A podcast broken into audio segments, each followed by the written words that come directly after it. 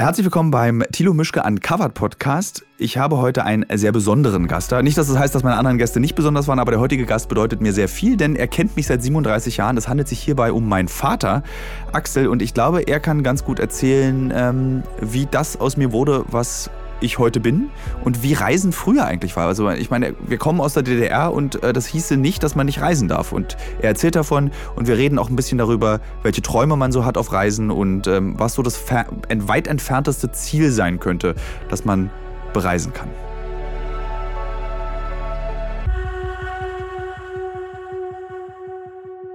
Herzlich willkommen zu einer neuen Ausgabe des Thilo Mischke Uncovered Podcasts, ähm, der ja zum Inhalt hat, wie mein Leben funktioniert mit dieser Fernsehsendung und überhaupt wie mein ganzes Leben funktioniert. Und ich habe heute einen sehr besonderen Gast eingeladen für diese Sendung. Äh, eine Person, die mich seit 37 Jahren kennt und die im Prinzip verantwortlich ist für meine Existenz. Es handelt sich hierbei um meinen Vater, Axel. Und weil eine der häufigsten Fragen ist, wie meine Eltern damit umgehen, dass ich diese gefährlichen Reisen mache und wie überhaupt diese Reisen und wie gehen die da und wie konnte das passieren, dass das aus mir wurde, was ich heute bin. Ich glaube, diese Fragen kann mein Vater, der mir hier gerade gegenüber sitzt und noch nicht so richtig weiß, was das ist, ob das hier eine Radioaufzeichnung ist oder ob das im Fernsehen kommt oder was ist denn eigentlich ein Podcast, Thilo, war die erste Frage. Er sitzt mir gegenüber und ich freue, dass er, freue mich sehr, dass er da ist. Äh, so, liebster Vater.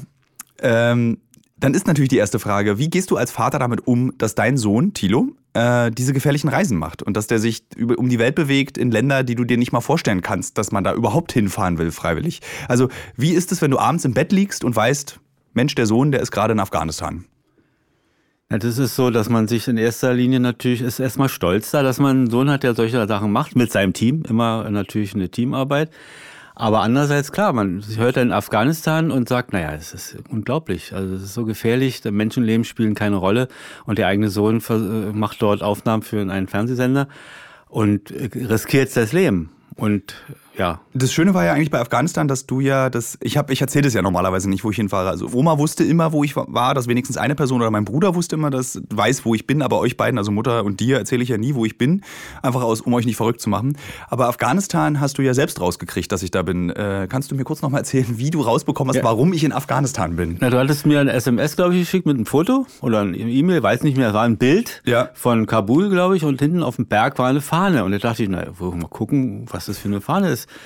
Und die habe ich dann gesummt. Du hast ja darüber gelacht. Ah, er kann das auch. Ja, ich wusste im Übrigen nicht, also, dass du zoomen kannst. Ja, sind das ja auch nicht, also ist ja nicht ganz hinterwäldlerisch. Gut, aber also wenn ich, wenn ich mich an Weihnachten erinnere, habe ich dann oft auch das Gefühl, dass es etwas hinterwäldlerisch sein kann. Aber dass du zoomst auf dem ja. Telefon, das fand ich schon jetzt fortgeschrittenes Und Wissen. ich guckte und erkannte sie als auf jeden Fall äh, nicht europäisch und nicht lateinamerikanisch. Und guckte ich nochmal kurz nach und sah, aha, Afghanistan. Und habe das dann, glaube ich, gar nicht allen erzählt. Na, ja, du hast, mhm. du warst ja, und ich erinnere mich daran, dann war ich, als ich wiederkam aus Afghanistan, warst du ja richtig gehend böse auf mich. Und du hast mir einen sehr interessanten Vorwurf gemacht damals, über den ich sehr viel nachdenke bis heute, dass du unabhängig von dem Risiko, was wir immer eingehen als Firma und als Team vor Ort, dass du sagst, es ist einfach egoistisch, auch in solche Länder fahren, zu fahren. Darüber habe ich nie nachgedacht vorher, weil du meintest, wenn, wenn mir was passiert und ich nehme mal, ich sterbe bei so einem Dreh, ja. dann ist für mich so das Leid ja vorbei, aber für euch geht's weiter. Da geht ja erst das Leid für euch richtig los. Ähm, wie unterdrückst du diesen Gedanken, frage ich mich immer. Weil wenn ich auf Arbeit bin in Afghanistan oder Südamerika und in der Action, in, dem, in der Gefahr, denke ich überhaupt nicht an zu Hause. Dann denke ich nicht daran, hier kann was passieren und das betrifft meine Eltern. Wie, unter, wie unterdrückst du denn mit Mutter zusammen diesen Gedanken, dass Mensch, er ist schon wieder irgendwo, wo es gefährlich ist? Ist das ein konstanter Gedanke, den du hast? Ja, schon. Also das hängt ja auch immer vom jeweiligen Land ab. Und wenn du sagst Kongo, Afghanistan, Lateinamerika, Kolumbien, dann ist schon die Angstquote ein bisschen größer, als wenn du sagst, du fährst nach GSSR, also nach Tschechien oder nach Polen. Nicht? Das ist vielleicht nur für die Zuhörer. Ja. GSSR, mein Vater und ich, wir sind beide in der DDR geboren. Da heißen die Länder immer noch ein bisschen ja, anders. Das, ja, die haben sich getrennt, nicht? Das ja. war, andere Länder sind zusammengegangen und die haben sich getrennt, die beiden, Slowakei und Tschechien. Ich bin ja aufgewachsen in einer Welt, die, äh, in der das freie Reisen auf der ganzen Welt, auch in die kapitalistischen Länder und nicht nur in die Bruderstaaten, möglich gemacht wurde. Wie ist denn das für dich eigentlich gewesen, als dann zum Beispiel die Mauer fiel und du die Option hattest, die ganze Welt zu bereisen? Weil das war ja immer, was man so dem DDR-Bürger so ein bisschen so, der konnte nicht reisen, jetzt kann er es endlich. Wie fühlte sich das denn eigentlich dann für dich an und wie siehst du das bei deinem Sohn, also mir, der wirklich dann auf die ganze Welt reist? Also ist das dann auch so, in deinem Kopf spielt es eine Rolle? Es hat sich, also als Berliner ist es ja durch die Mauer sowieso immer ein Problem gewesen. Man guckte, ich guckte da von der Arbeitsstelle gleich immer auf, auf Westberlin und hatte da eigentlich jetzt nie ständig das Gefühl oder das Bedürfnis, da musst du jetzt mal hin, nicht? Das war, es kam erst oder kommt immer oder kam immer, wenn ich nach Warnemünde zum Beispiel gefahren bin und habe an der Ostsee stand und habe dann schon die Bestimmungen gehört, also kein, nicht oft in der Nacht unten am Strandkorb sitzen. Dann habe ich die Fähren gesehen, die rausgefahren sind. Da war es dann schon so, dass man, na, da würde man auch gerne mitfahren. Aber war das so ein echtes Gefühl? Also warst, saßt du dann in Warnemünde irgendwie und hast gedacht, ach, jetzt möchte ich eigentlich gerne mal nach Dänemark? Ja, auf jeden Fall. Also das war, man hatte sich gesagt, dann bis 61 sind die Leute ja noch gefahren. Also warum nicht jetzt und warum ja. diese äh, Einschränkungen? Ne? Und gab es denn dann das Bedürfnis zum Beispiel, ähm, deine Schwiegermutter und meine Oma zum Beispiel, die wollte ja, als die Mauer fiel, unbedingt mal nach New York. Das war dann so ein großer Lebenstraum von ihr. Und das ginge eben nicht zu Ostzeiten. Hattest du solche Träume auch, dass du gesagt hast, zu Ostzeiten, ich möchte gerne unbedingt mal nach Los Angeles oder ich will unbedingt mal nach Montreal oder nach Island? Gab es das oder spielte das überhaupt keine Rolle in deiner... Also ich will verstehen, wie man, also weil Reisen so eine große Sehnsucht für Menschen ist. Und wie hat sich das bei dir? Oder hast du nur geträumt von Omsk und äh, Riesengebirge oder wie war das? Also ich gebe schon zu, dass ich jetzt nicht permanent daran gedacht habe, nach New York zu fliegen oder nach Kanada oder so. Ich hatte ja dienstlich, also in meinem Beruf her, sehr viel im Ausland zu tun, in den sogenannten sozialistischen Ländern, also wie Sowjetunion, Ungarn, Polen, da waren große Ausstellungen, Buchausstellungen. Und da kurze, war ich, kurze Unterbrechung, mein Vater äh, ist nämlich ähm, zu Ostzeiten äh, in der Buchindustrie gewesen, im Verlagswesen und aber auch nach der Wende war er immer noch sehr aktiv als Buchhändler. Also er kommt aus dem Buchbusiness. Und dadurch war ich natürlich das ganze Jahr über genug unterwegs. Also nicht so viel wie du zum Beispiel, aber da waren eben 14 Tage Moskauer Buchmesse, 14 Tage Warschauer Buchmesse, da war eine, eine Reise mit Ausstellungen im Land in der Sowjetunion. Da ging nach Novosibirsk, das ging nach Kiew, das ging in die lettischen, in die baltischen Länder. Und es war schon sehr anstrengend und es war ausreichend. Ja. Und man war immer froh, wenn, wenn man in Schönefeld in die Maschine stieg und war mal weg. Es ging allen so, die diese ja, Reisen hatten. Aber das geht mir auch so, da brauchst du keinen Sozialismus. Also ich bin immer, wenn ich Tegel losfliege, dieses so, weil auch was Neues und Unerwartetes kommt. Und das ist ja eigentlich das, was das Leben ausmacht an so, für bestimmte Menschen, dass du sagst, ich möchte unbedingt die Welt sehen und die Welt kennenlernen. Und vor allem hatte ich wunderbare Menschen dort kennengelernt. Das waren also tolle Leute, die, die Buchhändler dort oder die mich betreut haben, im guten Sinne des Wortes. Man hat ja immer gleich das Gefühl, ja, wird man beobachtet. Also die waren sehr ehrlich, sehr offen, haben gute Fragen gestellt, haben mich haben mir alles von jeden Wunsch erfüllt beinahe und so. Unvergesslich war, als ich in Novosibirsk war und der eine Herr sagte dann zu mir, äh, bleiben Sie länger, wir können ins Altaigebirge gehen und Bären schießen. Ich sage, leider muss ich doch meinen Flug nehmen, geht kein anderer. Oh, schade. Hast du, hast, kannst du Bären schießen? Die, da darf man wohl. Nee, kannst, würdest, hättest du es geschafft, ja, Bären zu erschießen? Das war auch eine rein akademische Frage. Ich hatte das nicht gemacht. Ich hatte zugeguckt, wie er das macht oder so. Aber dann hätten wir jetzt eine Bärenmütze wahrscheinlich. Vielleicht. Ähm, was war, was sind für dich eigentlich, was ist der Nachteil des Reisens? Also was stört dich am Reisen? Warum äh, bist du jetzt nicht eigentlich ständig unterwegs? Du bist jetzt auch Rentner, du könntest ja eigentlich immer reisen. Aber was, was hält dich ab davon? Ja, was manchmal gesundheitliche Probleme, wo man sagt, es müsste erstmal geklärt werden oder an sich. Na, ansonsten naja, die Entfernung, manchmal denkt man ja. auch, man ist dann weit weg und was kommt auf einen zu und man, es ist so, wenn man älter wird, nicht alle, ich möchte hier niemandem da äh, das unterstellen, aber dann wird man vorsichtiger. Ja, also wenn man jung ist, ist man verrückt und macht Dinge, die man später mal nicht machen würde. Also ich weiß nicht, da haben wir harmlos, da haben wir in Polen, waren wir in der Hohen Tatra und haben wir mal in einem sogenannten Trinkwasserschutzgebiet nach einer großen Wanderung alle im See gebadet. Und dann, als wir später dann das Schild gesehen haben, waren Tausende von Slotty oder Mark oder Strafe. Ja. Und sowas macht man eben. Man überlegt nichts, man, man geht nach seinem Gefühl. Wenn man älter wird, guckt man, oh, da ist ein Schild, gucken wir erst mal. Ich würde dir allerdings bis heute zutrauen, dass du nackig in einem äh, Trinkwasserschutzgebiet baden ah, gehst. Ja. Das hat jetzt nicht mit dem Alter zu tun. Das sollte nicht unbedingt sein. Nee. Der ja, vielleicht nicht im Trinkwasserschutzgebiet. Ja, ähm, wenn du so die Reisen deines Sohns beobachtest, ist dann da auch sowas wie, ich hätte das auch gerne erlebt, ich hätte auch gerne mal die Möglichkeit gehabt, dass ich in den Kongo fliege? Oder sagst du so, das sind so Länder, also ich, die Frage basiert darauf, dass du, viele Länder werden auf der Welt kategorisch ausgeschlossen. Man bereist sie nicht, weil sie A, ein Krisengebiet sind oder weil sie möglicherweise gefährlich sind. Aber ich komme ja immer wieder und mir ist ja bis jetzt auch noch nichts passiert. Ähm, denkst du dann so, naja, wenn mein Sohn es gemacht hat, dann könnte ich das auch machen. Also würdest du zum Beispiel mit mir in den, zusammen in den Kongo fliegen? Würdest du sagen, na, wenn Tilo dabei ist, dann würde ich das machen? Nein.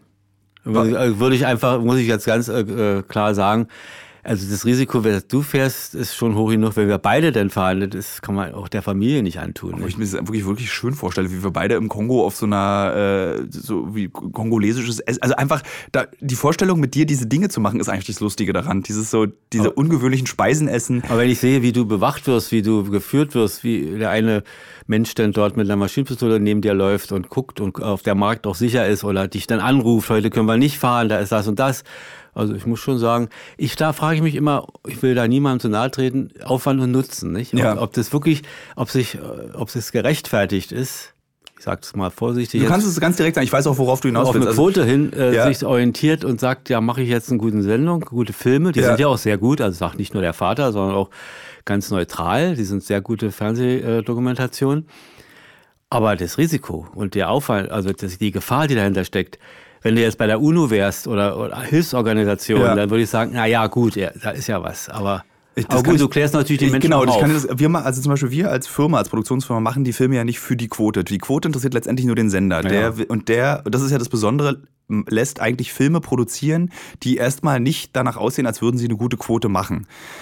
Und wir selber haben einfach diesen journalistischen beziehungsweise diesen aufklärerischen auch Anspruch, ohne belehren zu wollen. Also wir wollen jetzt nicht den Leuten sagen, so jetzt kümmert, guckt euch doch mal an, wie schlecht es den Menschen auf dem Rest der Welt und fragt euch, fasst euch mal an die eigene Nase, sondern es geht eher darum, um so ein Verständnis zu erzeugen für diese Themen. Also wir hatten ja, das hatte ich dir glaube ich auch erzählt, dass nach dem Somalia-Film ähm, uns Leute geschrieben haben eben, dass sie jetzt nicht mehr die AfD wählen.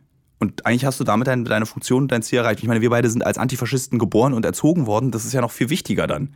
So, dass du das, dann, ist ein, das ist ein gutes Ergebnis. Ja, es, man hat dann was erreicht damit. Ja. Was ich mich immer frage, ist, vielleicht kannst du dann aus meiner Kindheit mal erzählen, wann war dir eigentlich klar als Vater, mein Sohn ist bekloppt und der macht jetzt, wird jetzt nur so eine, also wann spürt man, dass der eben jetzt nicht den traditionellen Berufsweg eingeht, dass er, weiß nicht, bei der Bank arbeitet oder Lehrer wird, was ja der große Traum von Mutter immer war, dass ich Lehrer werde. Ähm, Indirekt bist du ja ein Lehrer. Ja, aber ich nicht in der Schule, das wollte nee, ich nicht. Nee, aber, Dafür war auch meine Schule, Leist, ja. schulischen Leistungen waren eher schlecht. Aber ähm, gab es so einen Moment äh, in der Erziehung, wo du gespürt hast, na, der Junge, der wird vielleicht wirklich mal Journalist? Weil das habe ich auch relativ früh geäußert, den Wunsch. Na, deine Fantasie auch. Das war das Hauptkriterium, äh, was mir gezeigt hat, da ist was. Da ist mehr. Das Interesse, die Offenheit in den Diskussionen. Man kann sich ja so Lobe immer abholen. Die, die Neugier. Ja. Also auch die, manchmal weiß ja, dass ich da dieses Kulturwissenschaftsstudium hatte und manche Bücher waren nun nicht geeignet, dachte ich, für einen 10-, 12-Jährigen oder älter war es ja schon. Und die hast du alle gefunden, so, wie ich ja auch zu Hause bei den Eltern. Da waren ja auch viele nackte Menschen drin. In den zum Büchern. Beispiel. Und, da also war, und dieses, und da hast du dich alles Mögliche, äh, hast du dir angeschaut und so. Ja. Hast gute Fragen gestellt, manchmal auch nicht. War ja nicht nur gute Sachen. Ja, ja, wie sagt man so ein Filou, ne? Hm. Also das war schon ganz rot. War schon, war schon was anderes. Ja. Ähm, allein die Zeit dann mit deiner Zeitung, der Zeitschrift in Hamburg, das macht man ja auch nicht so einfach, diese Weise. Ich hatte immer das Gefühl, dass, dass äh, ihr als meine Eltern auch nie so, äh, eigentlich nie so richtig verstanden hat, habt, was ich da mache. Weil es war ja oft kam ja auch diese Frage, ist das jetzt ein richtiger Beruf? So, ist, bist du da jetzt fest angestellt? Also dieses, ich hatte das Gefühl, also es, es, gab nie Widerstand von eurer Seite aus, also dass ich da das Gefühl hatte, ich muss euch davon überzeugen, dass ich das jetzt werden will, sondern ihr habt das unterstützt und fandet das auch gut. Aber so richtig verstanden habt ihr das nie über Videospiele schreiben, hatte ich das Gefühl. Also du kannst mich da auch berichten. Ja, das haben wir schon verstanden. Guck mal, ich habe in einem Verlag gearbeitet, der hat 60 Zeitschriften rausgebracht. Und da wusste ich schon, was Zeitschriften bedeutet, von allen Themen, allen wissenschaftlichen Themen. Und da konnte ich auch einschätzen, was so eine Früher hatte man gesagt, Jugendzeitschrift für junge Leute oder ja.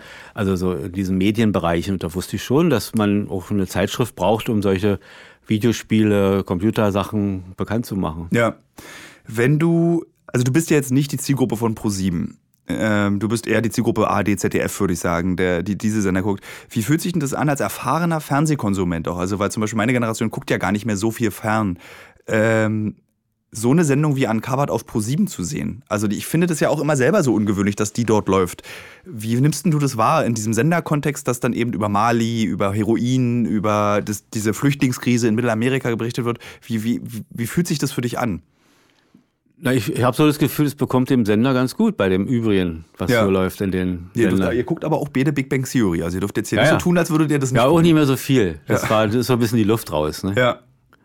Ja, ansonsten würde ich sagen, es kann nur für den Sender gut sein, solche Sachen zu machen und damit vielleicht ein anderes Publikum auch so noch. Äh Ich will noch mehr zu wissen, akquirieren, wie man so schön Ich will noch mehr wissen, wie früher Reisen war. Ich habe ja so heute Ja. ist das ja alles so einfach und irgendwie so total. Es ist ja, du kannst ja auf, an jeden Ort der Welt kannst du ja eigentlich ohne Probleme reisen. Äh, wie ist denn das gewesen, wenn man früher nach Novosibirsk geflogen ist? Wie waren die Flugzeuge? Wie war, hat sich so ein Flughafen Also- angefühlt? Wie war das mit den Tickets? Was ist denn, wenn du dein Ticket verloren hättest? Und Ja, furchtbarer Gedanke. der Schnaps, welche Rolle spielte Schnaps auf deinen Reisen? Ich, man muss trennen, man muss unterscheiden zwischen Privatreisen und Dienstreisen. Und Ja. Meine Reisen ins Ausland waren hauptsächlich fast Dienstreisen, bis auf Fahrten nach Prag oder nach Budapest. Die liefen auf, über, unter einem anderen Aspekt. Aber die Dienstreisen wurden ja vororganisiert von unserem, oh, früher sagte man dazu Auslandsbetrieb, also wie Ja. so, heute sagen- würde man sagen vom Konzern, vom, bekam alle Unterlagen dann äh, automatisch zum Termin zugeschickt Das ist heute auch noch so. Bekam deine Flugkarten, deine Flugscheine, alles und ging dann los. Es war ja ohne jede äh, Computerunterstützung, ohne Telefone. Man hat einfach das bekommen, ging zum Flugplatz und musste dann alles äh, ganz hintereinander abarbeiten. Also Und war das stressig damals? Ja, Weil, aber es sind ja nicht so viel. Ich meine, heute reisen Millionen Menschen pro Tag mit dem Flugzeug. Wie war denn das mit, war der Flughafen da nicht leer? Ich Nein, meine, komischerweise waren eben doch viele Leute unterwegs. War ja immer angemessen auch an den vorhandenen Maschinen und Fluggesellschaften. Schönefeld war immer trubelig. Heute Ja. ist natürlich unvorstellbar mehr, aber damals war auch schon richtiger Betrieb. Und du bist dann mit deinem DDR-Bürgerpass, bist du an, an die Passkontrolle gegangen, Bin ich an- wurdest ausgestempelt. muss Dienstreiseauftrag mit, ein- Ja. wurde mit reingelegt und dann wurde alles durchgeguckt. Gepäck, mal ja, mal nicht. Eine schöne kleine Anekdote. Ich hatte dann immer noch die letzten Bücher natürlich mit und Werkzeug und so, was natürlich ein bisschen verrückt war heute. Wie, es du bist mit mehr- Werkzeug ins Flugzeug gegangen. naja, Schraubenzieher. äh, Zum Beispiel. Das geht nicht mehr. Hat er mir auch abgenommen, krieg, habe ich dann in Moskau wiedergekriegt. Aber da sagte dann eben der junge Zöllner, was nehmen Sie denn Bücher mit? Die müssen hier bleiben, wir haben noch keine. Ja. Diese wissenschaftlichen Bücher bekommen Sie immer. Was war das für ein Buch? Also, weiß ich Ich nicht. ja mein Lieblingsbuch, was ich glaube, war das in deiner Verantwortung eigentlich, dieses berühmte Rupf- und Gewöllkundebuch? War- Nee, nicht in der Verantwortung, aber das zu verkaufen Ja, weltweit. Also für den Hörer und Hörer dieses Podcasts, mein Vater war verantwortlich für den Verkauf eines Buchs, in dem es darum ging, dass man erkennen kann anhand der Kacke und Kotze von Tieren, was Vogel. Nur Vögel. Nur Vögel. Und nur Raubvögel. Nur also ein richtiger, Ja. also Bestseller, Spiegel-Bestseller Nummer eins. Ja, der war gut. Der Ja? war, das heute ist der gut. Gibt's ja auch noch. Weil man da alles erkennen kann. Die Gesundheit des Waldes, die Gesundheit der Tiere, auch der gefressenen Tiere und die Gesundheit des Fressers, wenn ich mal so sagen darf. Ich finde es ja immer sehr praktisch, wenn mein Leben korreliert mit den Werbepartnern und Partnerinnen, die ich habe. Zurzeit mache ich eine große Recherche zum Thema Marathon. Demzufolge muss ich natürlich auch wissen, wie man einen Marathon läuft und trainiere tatsächlich dafür. Nicht, weil ich Ü40 bin, sondern wirklich, weil ich als Journalist ein bisschen etwas über dieses Marathon-Business herausbekommen möchte. Und Teil dieses Marathon-Trainings ist ja nicht nur regelmäßiges Laufen und an den Gedanken im Kopf, die dabei entstehen, zu verzweifeln. Nee, Teil dieses Trainings ist auch Ernährung. Und wisst ihr was? Was richtig praktisch ist? Ich glaube, ich könnte keinen Marathon laufen, wenn es nicht Podcasts gäbe. Und ein Podcast, den ich während des Laufens höre, um dieses alle zwei Tage zehn Kilometer Laufen für die Grundausdauer zu ertragen, ist der Powerbrains Podcast. Powerbrains, das Sporternährungsquiz powered by Powerbar, ist ein Podcast, in dem es um Ernährung geht, aber nicht langweilig, sondern da werden Fragen geklärt, wie ob Magnesium zum Beispiel gegen Muskelkrämpfe hilft.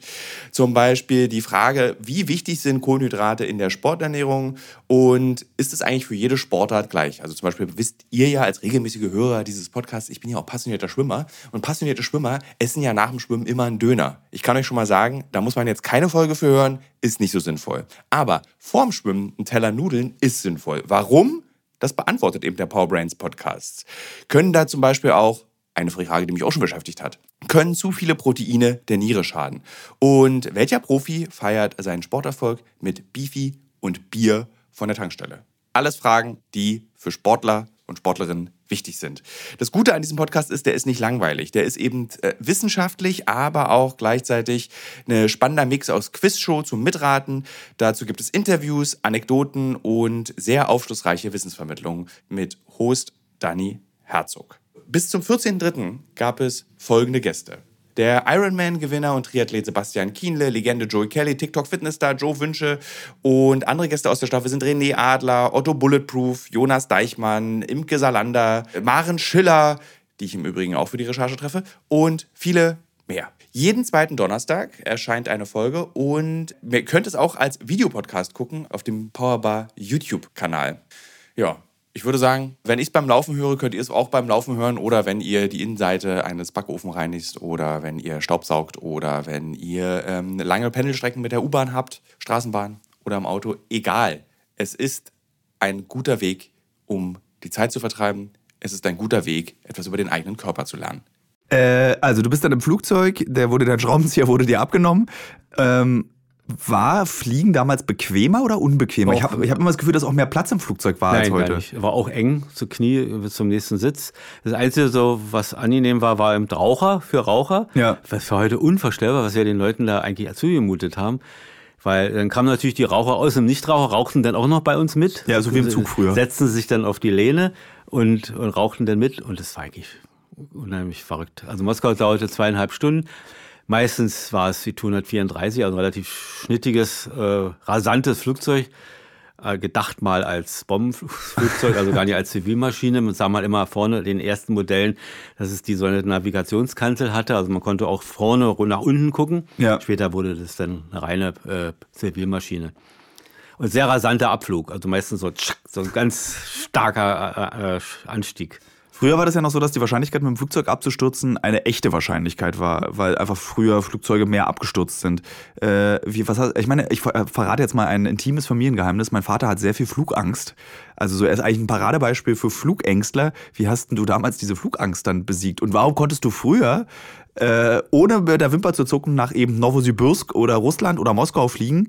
Aber heute, wenn wir irgendwie mal nach München fliegen würden, fängst du drei Tage vorher schon an, deine Berührungstropfen zu nehmen. Also wie ging das? Das hat A, mit der, mit der Jugendlichkeit, dass man nur nicht ständig daran gedacht hat. Und wenn man älter wird, wie gesagt, re- reflektiert man ständig das abgelaufene Leben und was davor ist und danach ist.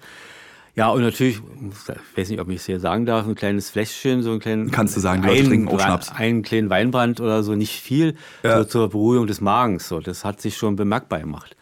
Haben die Stewardessen nicht gerne gesehen. Aber es gab Wirklich nicht? Nee, also, naja, sie- wenn man eigene nicht getrunken hat. Okay. Aber es war ja alles kostenlos. Ja. Ähm, hattest du mal so eine kritische Flugsituation?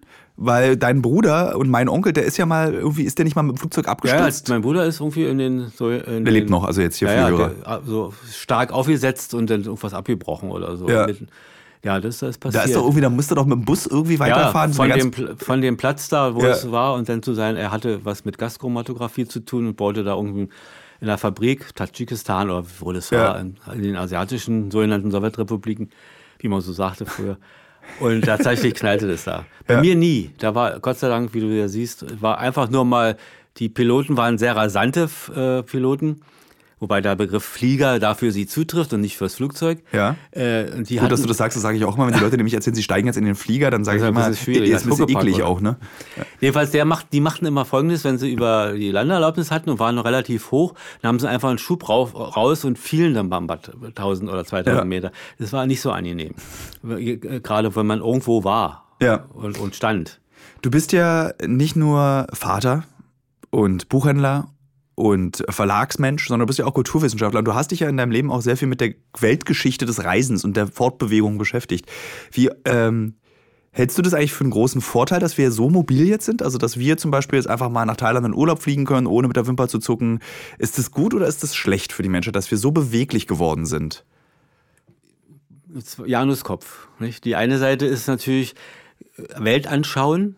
Man muss, man weiß noch, was man sieht, man weiß noch, was man sich er- er- erforscht hat. Ja. Man kann nicht, man kann, man kann theoretisch über Thailand lesen, aber es ist gut, wenn man mal guckt oder die Länder kennenlernt. Andererseits natürlich die große Frage, immer mehr Flugzeuge, immer mehr äh, Umweltverschmutzung, immer mehr, ja, die Länder werden ja auch überrannt. Ja. Wir kennen es ja am Beispiel von Island. Erst war es ein Geheimtipp. Ja, meine, mh, Entschuldigung, ich habe Frosch im Hals. Äh, Meine ganze Familie ist im Übrigen groß. Wir sind alle große Island-Fans und äh, ich glaube, ausgelöst wurde das ja im Übrigen auch durch dich und deine Liebe zu Jules Verne. Genau.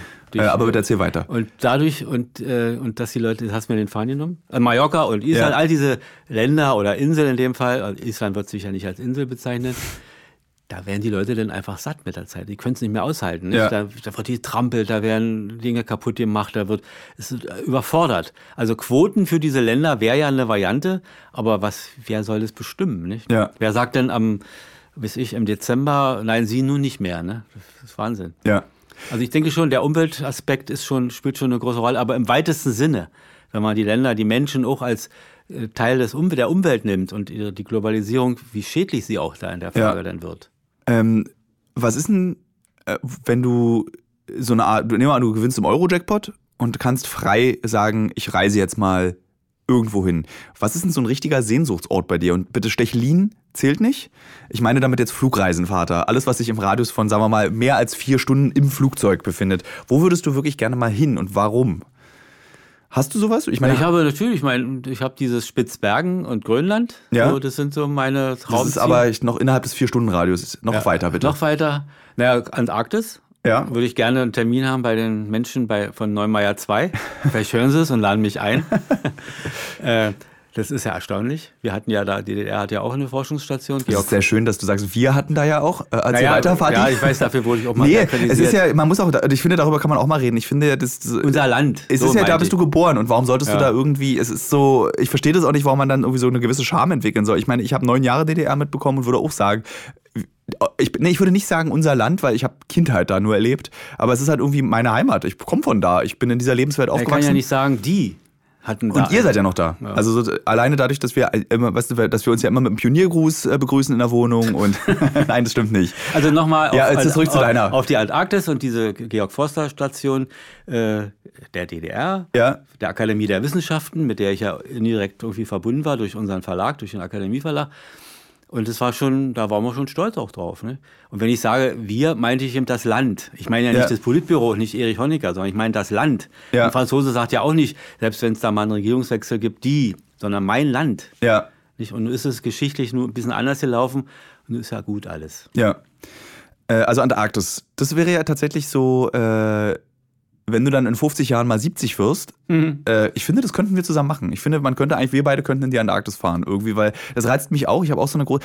Es ist sowieso, ich frage mich ganz oft, wenn ich irgendwie traurig zum Beispiel bin auf Reisen, denke ich sehr viel über euch nach, also über dich und Mutter. Und ich überlege dann immer so, was habt ihr gemacht, dass ich so werde, wie ich bin? Also was ist eure Erziehung daran? Also wie diese Islandliebe, die ja durch dich kommt, diese Freude an der Antarktis, dieses, dass ich mich mit seltsamen Themen auseinandersetze, dass meine Hobbys Insekten sind. Also irgendwie, ich eifer dir ja auch so, oder euch beiden ja auch so ein bisschen nach die ganze Zeit. Ist das etwas, was Eltern bewusst eigentlich steuern oder ist das was passiert? Ist, ist ich glaube, wir haben das unbewusst gemacht, weil wir waren so, wir sind so.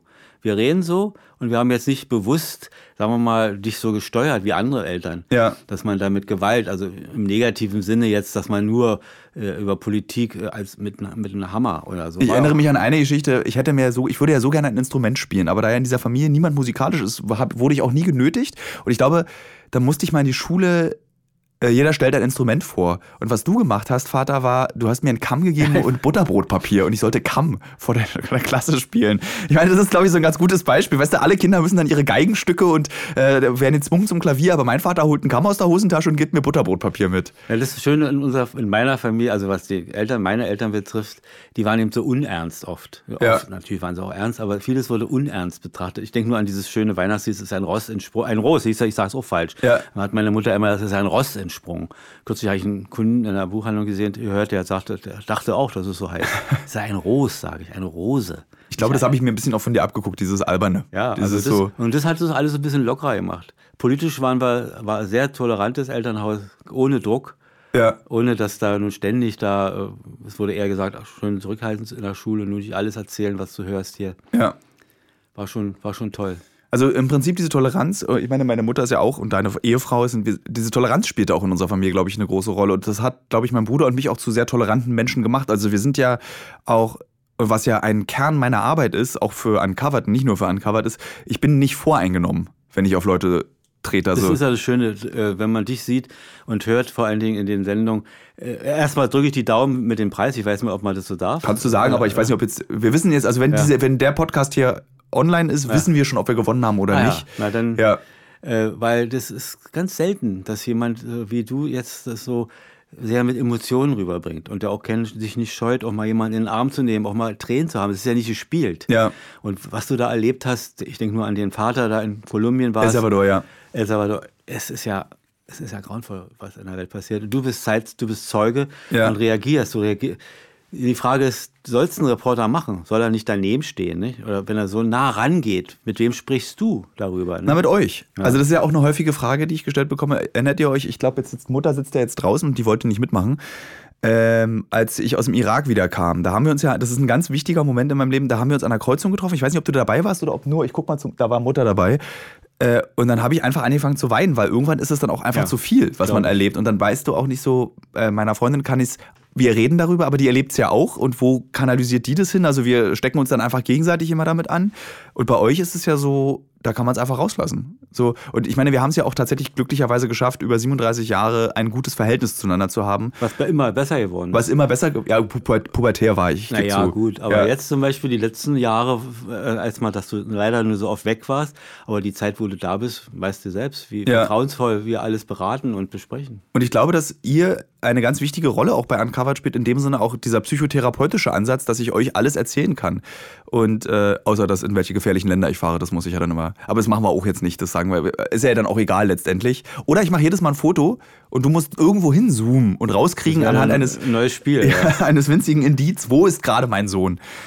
Ähm, Na, ich denke nur an dieses Beispiel, wo du in Kabul warst und ihr habt Kabul. Ja. Wie spricht man es richtig aus? das kannst du. Kabul. Kabul, wahrscheinlich. Kabul, du kannst auch Kabul Äh, sagen. Ist, äh, Mit, dem, mit der Drohne, nicht? Ja. Wo ihr die da in der Nähe dieses Hauptquartiers hochgefahren Ja, habt. vom Ufer. Das ist keine gute Idee. Oh. Ja, äh, in, einer, in einem UN, haben wir das eigentlich, habe ich Ja. das jemals erzählt? Das kann ich mal kurz erzählen. Ich glaube, das sieht man ja nicht im Film.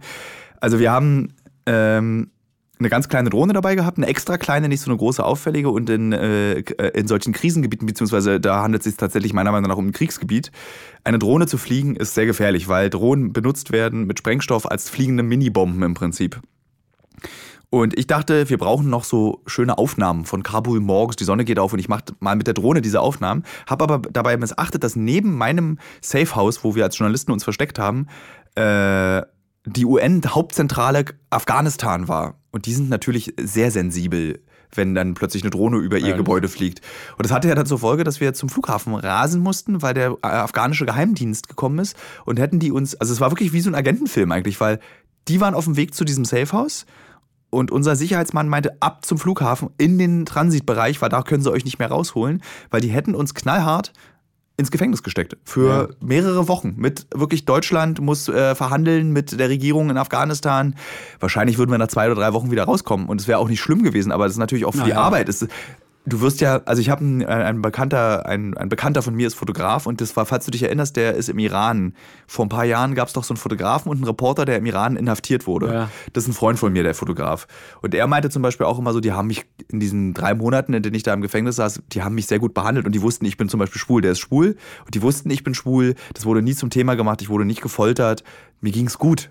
Es ist natürlich keine tolle Lebenserfahrung, aber Ich meine, das, was, Ja. was so passiert, nicht? An, an, auch Unvorsichtigkeit, selbst wenn man Profi ist und dr- dritte Mal irgendwie Ja. solche Staffel macht, solche Aufnahmen macht, solche Reisen macht, nicht? das ist ja das Problem. Umso öfter du es machst, umso larifariger wirst du, weil du dann denkst, es passiert ja eh nichts und dann passiert Oh, was. ja. Das, und da muss, das ist ja das, worüber wir uns immer, äh, wo wir auch immer wieder neu uns zusammenreißen müssen. Ja, das Risiko gab es bei meinen Reisen eben nicht. Man, ich wusste, man wusste ja, die Menschen, die, die mich betreut haben, hatte ich schon gesagt, die waren sehr vertrauensvoll. Wir konnten alles besprechen. Eine kleine Ansprache zur Eröffnung der Ausstellung fertig. Und da Ja. war nie die Gefahr der politischen Verfolgung oder so. Selbst Hast du mal so äh, richtig so Abenteuerlichkeiten erlebt? Also ich finde jetzt ein Schraubenzieher mit ins Flugzeug nehmen ist für mich schon fast ein Abenteuer, aber gibt es da so ähnliche Sachen, die du auch noch, also die Bärengeschichte zum Beispiel ist ja auch eine tolle Das war Geschichte. schön. Ja, die andere Sache war gerade in Novosibirsk, als dann der, die fragten nach einem Programm, was sie mit mir machen können. Ich sage, ja, Sie- ich bin Gast, Sie machen, man muss Hast du auch Russisch geredet? Na, so halb, ja, es war schon ganz niedlich. War auch, äh, eine kleine Fernsehinterview war auch so in der Größenordnung von Europa. Ja. Also die, die, der Sendebereich. Ja. Und dann musste ich, aber anders gemacht, die Fragen äh, wurden vorher gestellt. Ich habe sie deutsch beantwortet, die wurden dann übersetzt. Und das war nun nicht abenteuerlich, aber es war interessant. Später in der Botschaft hat mir dann der Mensch dort gesagt, war alles gut. Was haben, haben Sie es gesehen? Naja, klar, Lied. Ja. Dann konnte man auch das sibirische Fernsehen empfangen in Moskau.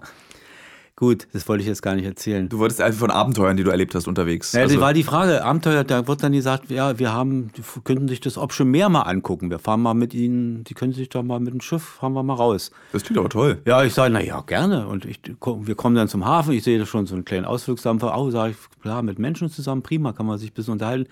Der Dampfer war leer. Nur für mich. Da, wo die Gäste, die Menschen sonst saßen, war ein riesen Tisch, eine Tafel mit den schönsten Dingen gedeckt, die man sich vorstellt, wie im Märchen. Und dann sind wir aufs Meer gefahren. Also es war Hast jetzt du mir noch nie erzählt, die Geschichte. aber es war die Gastfreundschaft. Ich guck mal kurz zur Mutter, wie oft Ja. hat sie die Geschichte schon gehört? Auch noch nie gehört? Echt nicht? Ach, Das wäre krass. naja, vielleicht gibt's, naja, aber es Ja. war, war einfach toll. Oder wenn man dann, und dann die andere Geschichte, vielleicht auch interessant, man, dann weiß man auch, die, die baltischen Republiken waren Ja. immer was Besonderes. Sie gehörten ja, waren ja nicht russisch, geschweige, sie hatten nicht mit der Sowjetunion am Hut. Nicht? Wenn Ja. man dann ankam, man musste immer über Moskau fliegen, man konnte nicht direkt von Berlin nach Riga, Vilnius oder in die Hauptstadt fliegen. Und man fuhr über Moskau, man flog über Moskau und von Moskau dann in die jeweilige Republik, hatte ich auch eine Ausstellung. Und ich komme da an, gehe die Gangway runter und dann kommt ein Herr und begrüßt mich und sagt, guten Tag, Herr Mischke. Und gibt, schenkt mir eine Rose. Ich denke, oh. Das war sehr unüblich. Man, Ja. Meistens sagte man ja Tavare, also ein Genosse, egal ob man Partei oder nicht war. Und wurde gleich Achso, das Besondere war, dass er eben nicht mit Genosse begrüßt wurde, das sondern mit Herr. ja, was keiner jetzt versteht, wenn ich das Ja, sage. deswegen, ich musste deswegen nochmal Ja, ja. nachfragen. Und es war schon so erstaunlich. Und die andere Frage führte mich eine junge Frau durch Riga, glaube ich, war es. Und die guckten mal so an und ich sage, oh, sag ich, sag, oh, viel kaputt gewesen. Oh, haben sie viel im Krieg verloren. Ich sage, ja, sagt sie, ganz schön. Ganz schön viel kaputt gewesen. Ich sage, naja. Und wer war? Na, Stalin ist schuld. Da will ich, das, war, das können Sie mir doch jetzt nicht so. Ich vertraue Ihnen. Ja. Weil das wäre nicht ungefährlich gewesen. Ja, aber das war jetzt in den 80ern ungefähr. Ja, ja. Ne? Da, da durfte man schon Stalin, ich dachte, dass man Stalin in den 80ern schon Nein. schlecht finden durfte. Nee, nee, das war schon, das hätte schon Probleme für sie gebracht. Okay. Zum Beispiel die Tatsache, dass ich nicht Russisch antworten sollte bei Gesprächen. Ich sollte Deutsch antworten und die haben es dann übersetzt. Ja. Ich sagte, die sollen ruhig warten mit der Antwort, die Russen. Weil Meistens der Chef war ja immer ein Russe, auch in den baltischen Republiken. Ja. Wie hat sich denn die Welt verändert, wenn du die Welt von früher mit heute vergleichst? Also auch die Internationalität und äh, diese Länder und wie fühlt sich die Welt im Vergleich zu den 80er Jahren für dich heute an? Ja, wir haben wirklich gedacht, wenn es denn mal in eine, in eine Welt wird, offen, frei, dann ist sie auch offen und frei und sie ist es ja nicht geworden. Ich habe das Gefühl, um ehrlich zu sein, also mein persönlich, also es ist, wird immer schwerer zu reisen. Also wir, eigentlich leben wir jetzt diesen, diesen Traum, die Welt bereisen zu können, aber ich habe das Gefühl, es wird immer komplizierter. Also so äh, zum Beispiel in die USA einreisen ist zum Teil schwieriger als nach Nordkorea reisen. Also die Befragungen, die ich in den USA schon erlebt habe, sind strenger, gemeiner, äh, abweisender als das, was mir in Nordkorea passiert ist. Du kannst äh, nach Nordafrika, alle nordafrikanischen Länder kaum zu bereisen. Ja, nennen wir es mal so, nennen wir es mal nationale Arroganz. Die nimmt immer mehr zu. Wir dachten, dass es eine weltoffene äh, Geschichte wird, dass man kaum noch Papiere braucht, wie jetzt hier in Europa. Ja. Wird auch schon zurückgenommen. Nicht? Wir wissen, skandinavische Länder, Norwegen, lassen sich den Pass zeigen. Großbritannien. Dänemark lässt sich den Pass im, im, im, Zug zeigen. Ist eigentlich vorbei. Bald wird man auch auf den Fähren wieder sich ausweisen müssen. Und es geht zurück. Und so dachten wir uns, dass, dass das alles frei wird. Und warum, warum geht's? Was ist, gibt's denn da endlich mal, kann man nicht mal einen Grund finden, warum es zurückgeht? Und wenn man den Grund gefunden hat, kann man dann nicht dagegen angehen? Wo kommt denn diese, dieses, ich verstehe das wirklich, also ich verstehe es als jemand, der so viel reist, bin ich ja, kriegst du so eine Reisearroganz, dieses, so die Welt, die Welt kann eigentlich ganz einfach, das, alle Probleme der Welt können eigentlich gelöst werden. So, letztes Jahr habe ich aufgehört, diesen Gedanken zu haben, aber warum machen wir als Menschen so einen großen Schritt zurück? Was ist deine Meinung? Warum, warum? Ich denke, dass es mit dem internationalen Terrorismus zusammenhängt, tatsächlich. Also, äh, dass die, diese Menschen, die das verursachen, einfach sagen, jetzt zeigen wir denen mal, äh, wir bestimmen. Aber ja, es ist nicht der Hund beißt dem, äh, Naja, an sich- weil du, weißt du, der Terrorismus ist, weil die Amerikaner im Nahen Osten eingefallen sind und irgendwie dort Rabauken gemacht haben. Deswegen, dann, ich meine, die Terroristen schießen ja mit den Waffen, die sie 20 Jahre vorher von den Amerikanern Ja, ja. bekommen haben. Ich meine, das ist so, Das ist das Wiedersehen, was sich auch gerade in Afghanistan darstellt. Nicht? Ja. Zuerst die Waffen gegen die Sowjetunion, dann die Waffen gegen Amerika, dann wieder zurück und dann gegen die neue Regierung. Also es ist schon, also Waffen sind dann immer ein Neutrum. Ne? wie ist denn deine Meinung, wenn wir jetzt mal so richtig kompliziert werden zur Nationalstaatlichkeit? Ist, ist, hat sich das nicht eigentlich überholt? Der Nationalstaat als solcher, ist es nicht in Zeiten der Globalisierung Quatsch? Naja, man muss schon eine gewisse, sage ich jetzt mal als Kulturwissenschaftler, man muss schon ein bisschen die, die, die, diese Beziehung, die Kultur erhalten. Das die kann- muss, die kann muss man- schon, und die kann man in Form eines Nationalstaates da ganz gut natürlich pflegen und hervorbringen. Aber es darf keine Arroganz und keine Verschlossenheit bedeuten. Ja. Nicht, also aus diesem Nationalstaat heraus muss eine Offen Weltoffenheit entstehen. Also so wie es ich, wenn man jetzt hier unsere Bundesländer sieht, dann darf es nicht passieren, dass sich eins besonders gut fühlt. Also wir wissen ja schon, welches wir vielleicht meinen. und äh, nee, es muss ein Zusammen sein. Ja. Nicht dieses, alle sollen ihre Stärken entwickeln und diese Stärken sollen sie dann in eine Weltgemeinschaft einbringen. Ich mal eine Frage. Ich weiß nicht, ob das ist eine relativ steile, Tele, steile These, die ich, dich, äh, die ich dir jetzt zeigen möchte und du sollst die mal einordnen. Ähm, ich habe immer das Gefühl, dass im Sozialismus ähm, Toleranz ganz wichtig war und Toleranz propagiert wurde. Also dass wir, also dass eine Weltoffenheit innerhalb der Grenzen stattfindet, also wie diese Weltjugendfestspiele, dieses ne, willst du darüber, mein Vater, ich war auf das Podcast, da kann man sagen, will er nicht drüber reden. Ich will nur wissen von dir, dass du das also wenn du von deinen Reisen erzählst, dann klingt es toleranter, als wenn man heute über seine Reisen erzählt. Dann klingt es weltoffener, eigentlich in einem viel kleineren Kosmos, als es heute dem die Welt zur Verfügung steht, eben ist. Also weißt du, der Tourist fliegt nach Thailand, ist genervt, weil das Schnitzel nicht toll ist, ist genervt. Also ja, das war ist sowieso alles unvorstellbar, was da passiert. Äh, und es gibt ja in ganz vielen Ländern, aber das, diese, so eine Art Reisedankbarkeit, das war die früher größer? Ja, das denke ich. Schon allein die Tatsache, dass man einfach mal weg konnte aus dem Alter heraus und sich dann. Damit will ich nicht, dass der Sozialismus ist toll, das will ich damit gar nicht sagen, sondern ich will nee, nur, du bist da groß geworden und du kannst den Vergleich ziehen, weißt du, deswegen frage ich. Man war dankbarer, dass man einfach mal äh, was anderes gesehen hat und sich äh, anderen Eindrücken hingeben konnte, sage ich mal ganz bewusst. Also, ja. klar, man hätte auch in Thüringer Wald fahren können, aber wenn man im Riesengebirge war oder in der Hohen Tatra oder ganz zu schweigen vom Kaukasus, da war eine andere Dimension. Ja. Man konnte viel mehr durchatmen. Na gut, auf 4000 Meter Höhe nicht mehr so viel, aber äh, das ist schon was anderes gewesen. Ja. Und das natürlich toleranter, weiß ich nicht. Natürlich war alles auch bewachter. Nicht? Also, ja. du konntest ja auch, äh, die grusinische Heerstraße hatte auch ihr Ende denn konntest du auch nicht weiter. Oder in die Türkei mit einer Raketa, in Bulgarien konntest du auch nicht fahren. Das war Was ist eine Raketa? Äh, Tragflächenboot. Die fuhren immer, auch für Touristen mit anderen Währungen, fuhren die dann immer von Varna rüber in, zu Zielen. Was ganz lustig ist, wenn du von früher erzählst, klingt das manchmal so wie aus dazu, also aus der Zukunft. Raketenboote zwischen Warna und Türkei. Nicht Raketen, Raketer hießen sie und es waren so. Tragflächenboote. Äh, trotzdem, also Tragflächenboote sind, klingt ja trotzdem sehr ja, zukünftig. aber fahren Menschen viel äh, äh, Benzin oder Diesel verbraucht. Ja. War sehr aufwendig. Ja, weil die ja dann sehr schnell auch sein können. Ne? Ja, ja, waren sehr die, schnell. Die gleiten ja übers Wasser, ne? das ist deren Trick. Ja, die gleiten aber nicht so, dass sie wie, wie, ein, wie sagt man da, diese Gleitboote da, diese Luftkissenboote, ja. nicht so, sondern die hatten immer noch Wasserkontakt. Weil die, die Propeller waren ja im Wasser. Ähm, du bist ein Mensch, der sehr viel Science Fiction mag, der sich als junger Mann schon äh, mit diesen Filmen, du hast mir 2001 gezeigt, mein persönlich wichtigster Science Fiction Film, du hast Digidax, Mosaik sehr viel gelesen. Ist die Zukunft jetzt eigentlich so, also ist es so, wie du es als junger Mann, als Kind kennengelernt hast? Ist die Zukunft so, wie man sie sich vorgestellt hat in den 60ern? Ich hätte gedacht, dass mehr Weltraumfahrt ist. Weiter schon. Und, und entwickelter. Und äh, sie sind ja meistens, sie sind ja zurzeit immer noch wie, äh, naja, ich will nicht sagen wie bei Juri Gagarin, aber so, gut, sie haben eine Weltraumstation, das ist schon was, aber sehr fragil. Also nicht, da kann man nicht frei rumlaufen, so wie ich es mir vorstelle. Ich ganz zu schweigen von einer eigenen Schwerkraft, die da entsteht. Das waren so unsere Vorstellungen, die durch eine Drehung oder so, ja. dass dann da eben Schwerkraft ist und die Leute da äh, ohne. Würdest du in den Weltraum mal fliegen? Ja, das, das wäre jetzt unehrlich, wenn ich ja sagen würde. Aber würdest du es, also hast du es drin? Darüber, das ist unter Abschluss des Gesprächs wird nämlich noch was dazu. Das wollte ich das dir. schon, ich finde schon eine tolle Leistung. Man muss sehr fit sein und man muss schon. Bist du ja Vater. Man muss schon ganz schön viel Mut haben, da sich diesen 8G oder 10 oder was ja. da auszusetzen. Und denn es kann ja auch was, da kann wirklich was passieren. Ja. Ich denke mal nur an die Sache, die jetzt vor kurzem da in Baikonur passiert ist, dass die denn das, die Notrakete absprengen mussten. Aber toll geklappt. Also wenn wir uns an Challenger erinnern, wann war das? Naja. 96 oder 92 war das? Naja, da hat es ja, da nicht geklappt. Nee. Es gab nämlich mal so, manchmal habe ich diese größenwahnsinnigen Träume, was mache ich als nächstes? Und ich hatte dann irgendwie überlegt, ob man nicht ganz viele Sender der Welt vereint und mir so einen Flug in den Weltraum bezahlt, weil ich würde wirklich, wirklich gerne mal in den Weltraum. Allerdings meint meine Freundin immer, da wird man bescheuert.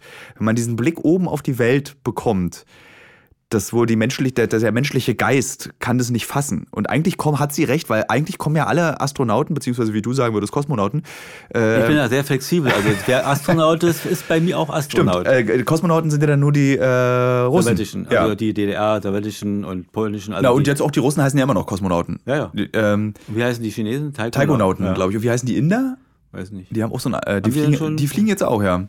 Ähm, na, jedenfalls, wenn du hier, hier Alexander Gerst zum Beispiel, wenn ja. er wiederkommt, die sind ja andere Menschen, wenn die aus dem Weltraum wiederkommen. Die sind ja dann auch so ganz umweltbewusst. Weißt du, davor waren sie, glaube ich, so halb militärische Wissenschaftler, die in den, in den Weltraum fliegen und zurückkommen sie. Ja, die haben alle gesagt, alle, man hört ja die Stimmen, die sehen, wie empfindlich diese Erde ist. Wie, wie, wie, behutsam man damit umgehen müsste, weil sie haben so aus einer Entfernung gesehen, die uns nicht gegeben ist. Ja. Und das, sie sehen Rauch, sie sehen Dinge, sie sehen Trockenheit, sie sehen ja, Fehlentwicklung. Und da sind sie viel zu, zugänglicher auch für ja. solche Ziele, es abzuschaffen, dass es eben nicht so weitergeht. Ähm, wir sind jetzt am Ende unseres. Ich gucke mal kurz, wie viel Zeit ist vergangen. Ist genug? 40. Ach, da machen wir noch 10 Minuten. mein Vater, hast du noch Lust auf 10 Minuten? Ja, wenn, Gut. wenn ich das, wenn es Also reicht. es reichen aber auch eigentlich 40 Minuten. Es reichen auch 40. Wir hatten auch mal 30 Minuten, deswegen haben wir auch mal 40 Minuten. Also Vater, äh, vielen Dank, dass du mein Gast heute warst. Das war sehr interessant. Am, zum Abschluss möchte ich dir aber noch Folgendes erzählen. Du wirst gemeinsam mit mir, ist ein bisschen wie so eine Wetten-Das-Sendung, hinter Tor, mach mal Tor 3 auf, Vater. ja, so, Tor 3 ist offen. Äh, ich werde dich dieses Jahr auf eine Recherchereise mitnehmen und zwar nach Tokio. Ach, Ja, da kommst du einfach mit und ich setze dich dann in irgendein Tokyota Café und gebe dir meine Yakuza-Freunde zur Hand und die passen dann auf dich auf, dass dir auch nichts passiert. ich habe wenigstens einen Anzug an. Äh, du hast also danke, dass du da warst, Vater. Gerne, hat sehr viel Spaß gemacht. Dankeschön.